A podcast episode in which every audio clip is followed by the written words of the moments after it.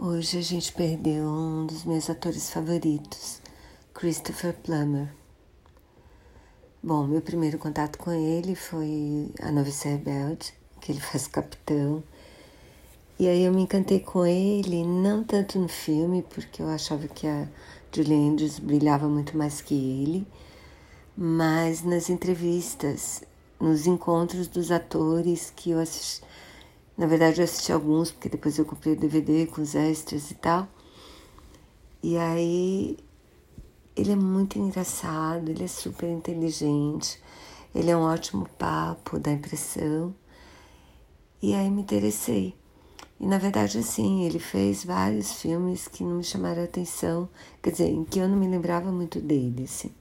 Por exemplo, em algum lugar passado eu assisti, mas assim, não me marcou o papel que ele fazia.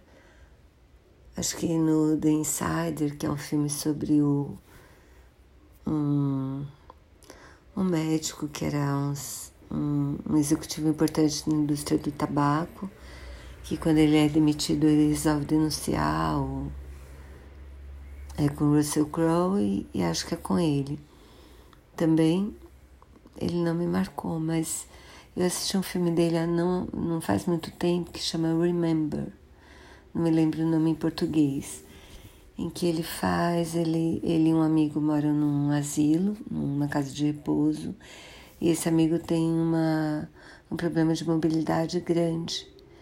Então Christopher Plummer sai numa missão dada por esse amigo de localizar um nazista que nunca foi pego, mas que tinha feito altos crimes na guerra. O filme é bárbaro e ele tá incrível do começo ao fim. Super recomendo. No Knives Out também, que é o Entre Facas e Segredos, ele também tá excelente. E hoje eu comprei um, livro, um filme dele, que eu não assisti ainda, então depois eu conto. E eu vou deixar o link para uma entrevista, só que é em inglês, né? Uma entrevista em que ele fala da autobiografia, que também entrou na minha lista de livros.